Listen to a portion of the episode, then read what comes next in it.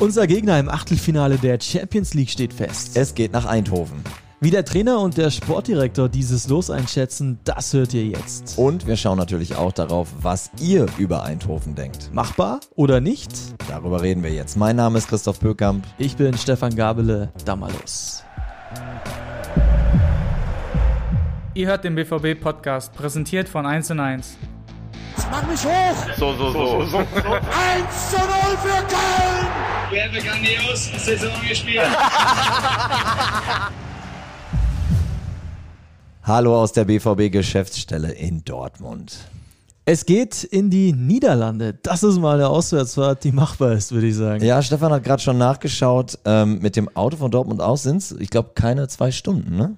Nee, äh, knappe zwei Stunden sind's, ähm, aber geht auch mit dem Deutschland-Ticket ganz gut. Da kommst du bis nach Venlo, ja, dann bist du eigentlich fast schon da. Ja, also ich war gerade mal drüben äh, bei der Abteilung für Fanangelegenheiten. Wir sollten auch erwähnen, es kann sein, dass es Anreiseauflagen von den Behörden in den Niederlanden gibt. Also ich will jetzt hier nicht die Party crashen. Also das ist alles noch im Konjunktiv. Das gab es mal in der Vergangenheit bei Spielen, dass die niederländischen Behörden zum Beispiel Autos mit deutschen Kennzeichen, dass sie die gleich umgeleitet haben zum Stadion. Aber nochmal, das kann so kommen. Es kann aber auch sein, dass man sich dort als BVB-Fan in der Innenstadt von Eindhoven frei bewegen kann. Unsere Abteilung für Fanangelegenheit wird euch da wie immer alle wichtigen Informationen zur Anreise zur Verfügung stellen. Aber das wird sicher erst im kommenden Jahr passieren. Aber das wäre ja im Zweifelsfall auch im Sinne der Nachhaltigkeit für mich jetzt nochmal ein zusätzlicher Grund, einfach direkt in den Zug zu steigen. Ha- Hast du recht und das muss man auch ganz klar sagen. Es kann dich ja niemand daran hindern, mit der Bahn dahin zu fahren. Und was ja auch noch wichtig ist, ist, das Stadion liegt in direkter Nähe zum Bahnhof. Ja, passt doch. Aber ich glaube, das Problem für viele, also viele werden hinwollen, ganz klar, aber ja, so wahnsinnig viele Karten wird es nicht geben für BVB-Fans. Das ist tatsächlich richtig schade. Also ähm, gerade eben lief im Fernsehen ein, ein Vorbericht äh, äh, zur, zur Auslosung. Ich habe das Stadion gesehen und du hast so direkt Vorfreude, weil es sieht so klein und kompakt aus. Aber klein und kompakt heißt halt auch, dass ins Philips-Stadion in Eindhoven nur 35.000 Zuschauer passen. Ihr wisst das vielleicht, 5% müssen die Vereine in der Champions League nur an Gästefans abgeben. Rechnet also mit maximal 1700 Karten ungefähr, vielleicht sogar weniger. Also da dürfte die Nachfrage hier in Dortmund deutlich drüber liegen. Ja, und falls ihr euch fragt, wann muss ich mir denn mal Zeit nehmen, um da rechtzeitig auch äh, im Ticketshop zu sein. Also wann beginnt der Vorverkauf? Da müsst ihr euch tatsächlich noch ein bisschen gedulden. Wir wissen es auch noch nicht. Schaut am besten regelmäßig in der BVB-App auf bvb.de oder abonniert einfach unseren BVB-Newsletter. Es werden eine Menge Fans dem BVB hinterherreisen. Das ist, denke ich mal, klar.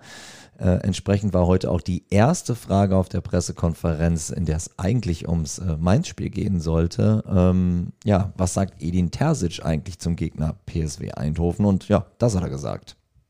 Ja, wir wussten, dass ähm, es weiterhin in der Champions League schwere Aufgaben geben wird und jetzt ähm, wurde uns Eindhoven zugelost. Ähm, du hast es gerade schon angesprochen. Ich glaube, sie, sie spielen ja eine perfekte Saison in, in der Heimat mit 16 Siegen aus 16 Spielen. Ähm, besser geht's nicht. Ich glaube, sie haben 56 Tore in den 16 Spielen geschossen und, und auch nur sechs Gegentore kassiert. Also äh, wir kennen Peter Bosch natürlich sehr gut, äh, sowohl hier aus seiner Zeit beim BVB als auch in seiner Zeit bei, bei Leverkusen. Und ja, wir freuen uns auf das Los. Wir wissen, dass bis dahin aber noch ein langer Weg ist, dass wir uns dann erst Mitte Mitte Februar gegenüberstehen. Da, da werden wir uns dann sehr gut darauf vorbereiten. Ähm, aber wir wissen, dass es sowohl wohl aus, auswärts in Eindhoven bei der Stimmung nicht leicht wird. Aber wir wissen, dass wir eine große Chance haben, in die nächste Runde einzuziehen. Ja, Eindhoven ist natürlich nicht der größte Name, der in der Verlosung war, Mhm. aber Edin hat es richtig gesagt. Die haben alle 16 Spiele in der Eredivisie, ich hoffe, ich habe es richtig ausgesprochen, Eredivisie. gewonnen. 56 zu 6 Tore. Das ist äh, schon auch ein Statement. Also ich war auch total beeindruckt, also gerade von der letzten Zahl, denn äh, viele BVB-Fans werden sich erinnern, als PSW-Trainer Peter Bosch den BVB trainierte. Ja, da ließ er zwar einen äh, attraktiven Offensivfußball spielen, ne? keine Frage, aber das ging deutlich zu Lasten der Defensive. Der BVB hat damals, ja, braucht man nicht drum herum viel zu viele Gegentore geschluckt und wenn ich jetzt lese, nur sechs Gegentore in 16 Ligaspielen, da hat ein Trainer seine Mannschaft gefunden, die seinen Fußball versteht und ja, sehr erfolgreich umsetzt, würde ich behaupten. So sieht's aus. Aber in der Champions League, da lief es jetzt nicht so ganz glatt ab, wie du das gerade geschildert Mhm. hast. Äh, PSW hat sich in einer Gruppe mit Arsenal, Sevilla und Lens durchgesetzt. Aber in den ersten drei Gruppenspielen, da gab es eine Niederlage und zwei Unentschieden. In London kam Eindhoven sogar 4 zu 0 unter die Räder gegen Lens und Sevilla. Hat sich PSW dann nur knapp durchgesetzt und am letzten Spieltag gab es im Heimspiel gegen Arsenal ein 1 zu 1 Unentschieden. Also in der Champions League hat Eindhoven jetzt auch nicht alle an die Wand gespielt, muss man sagen. Ja, und interessant finde ich jetzt, wie ihr auf diese Auslosung reagiert, nämlich ganz unterschiedlich. Da ist von, oh, das ist eine harte Nuss bis, ja, safe, machbar, ist alles dabei. Ähm, also man hat so das Gefühl, die eine Gruppe sieht erstmal diesen Namen Eindhoven und ist davon jetzt nicht so beeindruckt und die andere Gruppe, die vielleicht den Fußball in den Niederlanden verfolgt, weiß, oh, die sind da Tabellenführer und sogar souverän. Und ein User bei Twitter oder X, wie es jetzt heißt, äh, sieht uns sogar als Underdog. Stefan, finde ich jetzt zu hart. Ja, finde ich auch viel zu hart. Also Underdog ist der BVB in diesem Spiel definitiv nicht. Klar, dominiert Eindhoven momentan die niederländische Liga, aber bei allem Respekt, die Bundesliga ist da, da schon doch die deutlich stärkere und Ja. schwierigere Liga, das muss man schon auch sagen. Eindhoven ist stark, das ist klar, aber der BVB ist äh, in diesem Duell kein Underdog. Wenn wir, glaube ich, mit einem anständigen Ergebnis aus dem Hinspiel zurückkommen, dann machen wir das im Rückspiel im Dortmund im Signal Iduna Park dann auch klar. So. Ich möchte noch einen Kommentar vorlesen, den ich, also der mir ins Auge gesprungen ist, den ich voll und ganz unterstreiche, auch von Twitter oder X oder nennt es wie ihr wollt. Jungs, so spielen wie in der Gruppenphase und wir sind durch. Ja, würde ich genauso unterstreichen. So sieht's aus. Eine Stimme, die haben wir noch zur Auslosung und das ist die von unserem Sportdirektor Sebastian Kehl. Ja, wir haben oben gemeinsam hier in der Geschäftsstelle äh, die Auslosung verfolgt. Das ist natürlich ein, ein spannender Tag. Ähm, schön, dass wir wieder dabei sind. Haben wir uns hart erarbeitet in dieser Gruppe und als Tabellenerster ähm, hatten wir natürlich eine große Hoffnung, dass wir jetzt auch ein sehr gutes Los bekommen. Und ich glaube, mit PSV Eindhoven bekommen wir ein sehr herausforderndes Los. Eine Mannschaft, die gerade in Holland ähm, mit 16 Siegen in, in Folge äh, noch ungeschlagen ist. Äh, ich glaube, 56 zu 6 Tore geschossen hat in dieser Saison und ähm, einen sehr attraktiven Fußball spielt, sehr nach vorne orientierten Fußball spielt. Mit Peter Bosch, einen alten Trainer äh, ähm, von Borussia Dortmund, auch an ihrer Seitenlinie hat. Also, das wären zwei sehr, sehr interessante Spiele. Ähm, es ist sicherlich auch für die Fans total spannend, weil das gleich um die Ecke ist. Und äh, daher werden uns bestimmt sehr, sehr viele auch begleiten. Aber wir haben natürlich die klare Zielsetzung, äh, dass wir eine Runde weiterkommen. Denn das wäre für Borussia Dortmund eine richtig coole Sache, wenn wir nach langer Zeit, ich glaube seit 2021, mal wieder unter den besten acht Teams in Europa stünden. Das war Sebastian Kehl. Eine wichtige Info haben wir noch nicht mitgegeben. Die UEFA hat mittlerweile auch festgelegt, wann denn gespielt wird, Christoph. Genau, und zwar am Dienstag, den 20. Februar, ähm, fahren wir nach Eindhoven und am Mittwoch, den 13. März, ziehen wir hoffentlich in Dortmund ins Viertelfinale ein. Ja, hoffentlich. Ich finde das sehr gut für uns, weil das muss man ja auch mal ein bisschen so weiterdenken, diese Ansetzung. Das bedeutet auch, dass wir nach den Europapokalabenden jeweils ein Heimspiel haben in der Bundesliga. Ja, das äh, ist ein valider Punkt. Ähm, das war jetzt unser Paket zur Champions League, aber ich denke, wir sollten auch über die Bundesliga reden, oder? Ja, absolut. Ist wahrscheinlich gerade nicht so das beliebteste Thema bei einigen BVB-Fans, aber morgen, Dienstagabend, da steht ja noch äh, was an, Christoph. Zu Hause gegen Mainz. Ähm, bevor wir aber vorausschauen auf dieses Spiel, äh, beim Thema Bundesliga noch der kurze Rückblick auf den Auftritt in Augsburg. Jetzt fragt ihr euch vielleicht, wieso das denn? Naja, ist erst zwei Tage her, 1 zu 1. Das Ergebnis macht jetzt nicht die Schwarz-Gelben so richtig glücklich, befürchte ich. Nee, 24 zu 20 Torschüsse. Es war zum Teil echt wild, das Ganze. Es hätte auch 5-5 ausgehen können am Ende, aber der BVB hatte mehr Ballbesitz, hat mehr Zweikämpfe gewonnen und die bessere Passquote, aber dafür kannst du dir am Ende halt einfach auch nichts kaufen. Ja, wir wollen jetzt auch hier irgendwie nichts schön malen oder so, aber wir wollen euch einen Borussen zeigen, der wird dieses 1 zu 1 in Augsburg trotzdem immer in bester Erinnerung behalten. Und das ist Sammy Bamba. Genau, mit 19 Jahren sammelt er seine ersten 20 Bundesliga-Minuten und unser Kollege Danny Fritz hat direkt nach dem Schlusspfiff mit dem Debütanten gesprochen. Sammy, aufregende Woche für dich. Mittwoch, wichtiges Tor, Sieg, Kabinenparty. Heute dein Bundesliga-Debüt. Erzähl doch mal, wie waren die ersten Minuten in Deutschlands Belletage? Ja, ich bin auf jeden Fall sehr, sehr glücklich über mein Debüt, über meinen sozusagen Heimatclub. Ich bin hier schon seitdem ich neun bin. Deswegen bin ich sehr, sehr froh, dass ich heute spielen durfte und dass ich die Chance bekommen habe. Aber leider traurig, dass wir nur 1-1 gespielt haben. Da auf jeden Fall mehr drin. Also auf jeden Fall lass uns noch mal kurz persönlich bei dir bleiben. Wann hast du denn erfahren, dass du heute erstmal überhaupt im Kader bist, dass du mitfliegst? Ähm, Otto, Otto Ado hat mir gestern, nein, vorgestern geschrieben, dass ich ähm, zu den Profis soll und dass ich vielleicht im Kader wäre. Ähm, dann habe ich, dann hat Edi mir beim Training gesagt, dass ich dabei bin. Ähm, ja, dann ging das alles ganz schön schnell. Ne? Dann hat Geppi mir gesagt, dass ich mich bereithalten soll.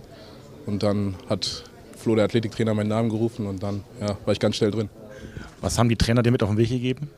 Äh, dass ich einfach das machen soll, was ich immer mache und dass ich an mich glauben soll und einfach zeigen soll, was ich kann. Du hast gesagt, schade nur 1-1. Aus deiner Sicht, was hat gefehlt, um vielleicht das Spiel hier noch komplett zu drehen?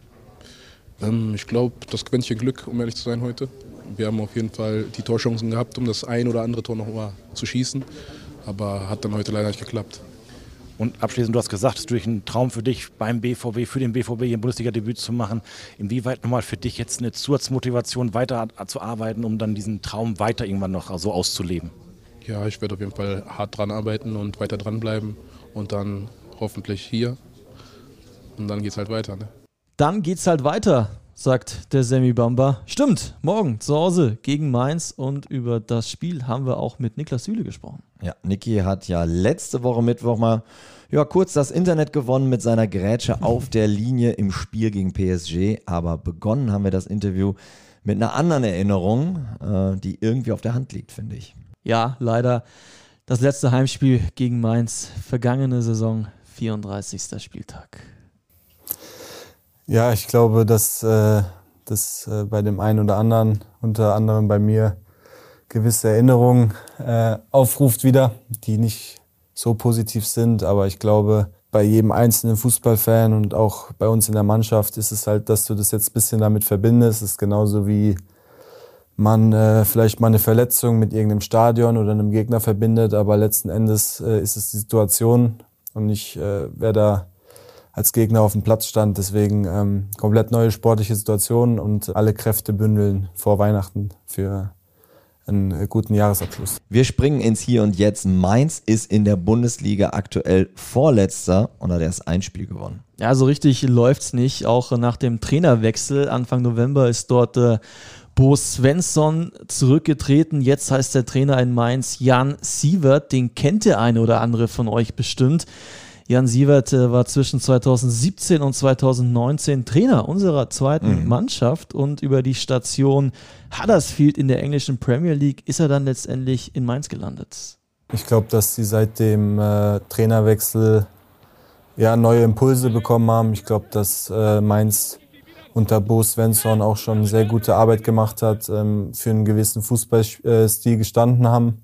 Vor allem in Mainz unglaublich schwierig zu spielen und wir haben auch wie gesagt, letztes Jahr gesehen, zu was sie in der Lage sind, in so einem Hexenkessel wie bei uns ähm, für Fußball zu spielen. Ich glaube, dass sie die Situation äh, letzte Saison auch äh, irgendwie heiß gemacht hat, uns das irgendwie zu vermiesen. Äh, jetzt hoffen wir, obwohl sie wieder deutlich äh, attraktiveren Fußball spielen, dass wir da ähm, zu Hause, wie gesagt, die Kontrolle haben, ähm, unsere Chancen nutzen und ähm, ja, ein cooles Spiel für unsere Fans zeigen. Ich erwarte von uns, dass wir ein eigentlich sehr turbulentes und auch eigentlich gutes Jahr 2023 äh, mit einem Sieg abschließen, weil wir über sehr lange Zeit von der Punkteausbeute mit die beste Mannschaft in Europa waren. Wir haben natürlich jetzt eine kleine Schwächephase gehabt, vor allem in der Bundesliga, die wir ja mit, mit dem Spiel jetzt ähm, trotzdem positiv ähm, beenden wollen, dass jeder auch eigentlich mit einem besseren Gefühl in die Winterpause geht. Wir hatten seine Monstergrätsche gegen PSG ja schon erwähnt. Ich denke, ihr habt es auch alle vor Augen. Jetzt hören wir noch mal rein in die Szene. Ne, das ist jetzt kein Tor, was gleich fällt, sondern das ist tatsächlich Niklas Süle, der ein Tor verhindert. Und lassen Niki dann auch zu Wort kommen.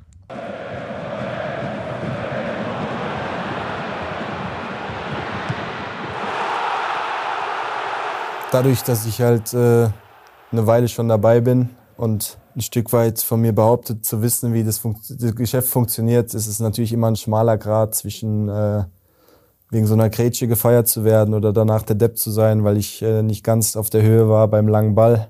Ich bin jetzt nie einer, der dann brutale Emotionen zeigt bei gewissen Dingen, die im Spiel passieren. Ich mache das eher so mit einer innerlichen, innerlichen Freude aus. Weiß aber auch, ja, dass es wahrscheinlich eine Aktion war, die, die gewisse Wellen äh, geschlagen hat, weil das nicht so oft vorkommt, dass man da noch mit dem Fuß so rauszuckt und vielleicht doch das ähm, von mir vielleicht nicht so ganz zu erwarten war mit meiner Statur. Für mich war wichtig, dass ich da in der Aktion ein Tor verhindern konnte, weil ich dafür bezahlt werde und es mein Job ist. Und falls ihr euch wundert, warum da jetzt am Ende der Aussage Musik eingeblendet wurde, das ganze Interview mit Niki könnt ihr euch auch als Video ansehen.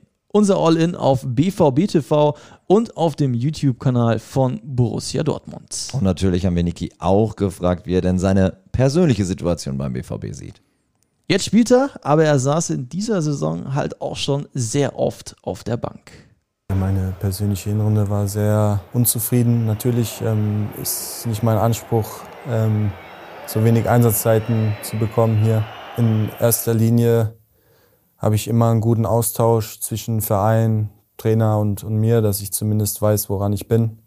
Ob ich das jetzt immer teile oder eins zu eins genauso sehe, sei dahingestellt. Aber mir ist wichtig, dass da ein offener Austausch herrscht, ähm, wo man auch Dinge hat, wo man weiß, die man zu verbessern hat. Oder äh, im Endeffekt ist es ein Sport, wo, äh, wo ich mir ausgesucht habe, nicht wie beim Tennis oder beim Golf, ähm, wo mich kein Trainer aufstellen muss, wo ich für mich allein verantwortlich bin. Dadurch, dass man im Fußball ähm, ja, Leute hat, die einen aufstellen müssen und die auch eine eigene Meinung haben oder die auch vielleicht in der Zeit mal was anders sehen, ist das äh, völlig in Ordnung. Ähm, wichtig ist, wie man damit umgeht und wenn man dann seine Chance bekommt, auch äh, zeigt, warum man auf dem Platz stehen möchte. Und habe jetzt in meiner bisherigen Karriere das auch noch nicht so gehabt, muss ich sagen. Ähm, dass ich so ähm, wenig gespielt habe. Tut mich ähm, ja, motivieren und auch äh, natürlich hinterfragen lassen, dass ich da in der Rückrunde an diesen Dingen arbeite, trotzdem weitermache und ich trotzdem auch der Meinung bin, dass ich ein Spieler bin und sein kann, der Woche für Woche, Spiel für Spiel Borussia Dortmund helfen kann, seine Ziele zu erreichen. Und ähm, ich glaube auch, dass ich da nichtsdestotrotz mit den Verantwortlichen und mit dem Verein an einem Strang ziehe, dass das ähm, ja halt jetzt mal in der Hinrunde so war, aber dass ich in der Rückrunde wieder ein wichtiger Faktor bin äh, für, für meine Mannschaft. Niklas Süle ist im September zum zweiten Mal Vater geworden. Auch danach haben wir ihn gefragt, auch wenn er na, eigentlich nicht so gerne über sein Privatleben redet. Ich glaube, die Leute, die mich kennen ähm, und Spieler, mit denen ich schon lange zusammenspiele und auch, auch äh, Verantwortliche oder Trainer, die wissen ein Stück weit, wie ich ticke. Und was ich immer sehr, sehr gut konnte, ist Privates vom Beruflichen trennen und umgekehrt. Vom Halbjahr oder beziehungsweise dieses halbe Jahr mit der Geburt meines zweiten Sohnes, äh, so Sachen, da bin ich glücklicher als denn je, äh, sind alle gesund, ähm, wie mein älterer Sohn mit dem Kleinen umgeht. Das sind Dinge, die sind unbeschreiblich und ähm, von der Perspektive natürlich absolut zu trennen, was, was beruflich oder sportlich ist. Nichtsdestotrotz geht's immer weiter. Du nimmst es trotzdem ein Stück weit vielleicht ein bisschen mit, bewusst oder unbewusst, weil dieser Sport einem auch natürlich sehr wichtig ist und damit ähm, auch du 99 Prozent in Verbindung gebracht wirst, ob es auf einem Familienfest ist oder mit, mit irgendwelchen Leuten, die dich auf der Straße treffen. Aber dadurch, dass ich mir ein Umfeld aufgebaut habe mit Freunden, Familien, wo es zum Glück privat wenig um Fußball geht, habe ich dann auch immer wieder richtig Lust, wenn ich hier ankomme und weiß, jetzt geht es wieder um Fußball und deswegen, ich bin da ziemlich gut drin, das zu trennen und ähm, werde aber trotzdem natürlich weiter hart arbeiten. Ja, hart arbeiten, sagt Niki. Ich denke, ein Arbeitssieg sollte morgen schon drin sein ja. gegen Mainz. Ja, Hauptsache drei Punkte, oder? Absolut.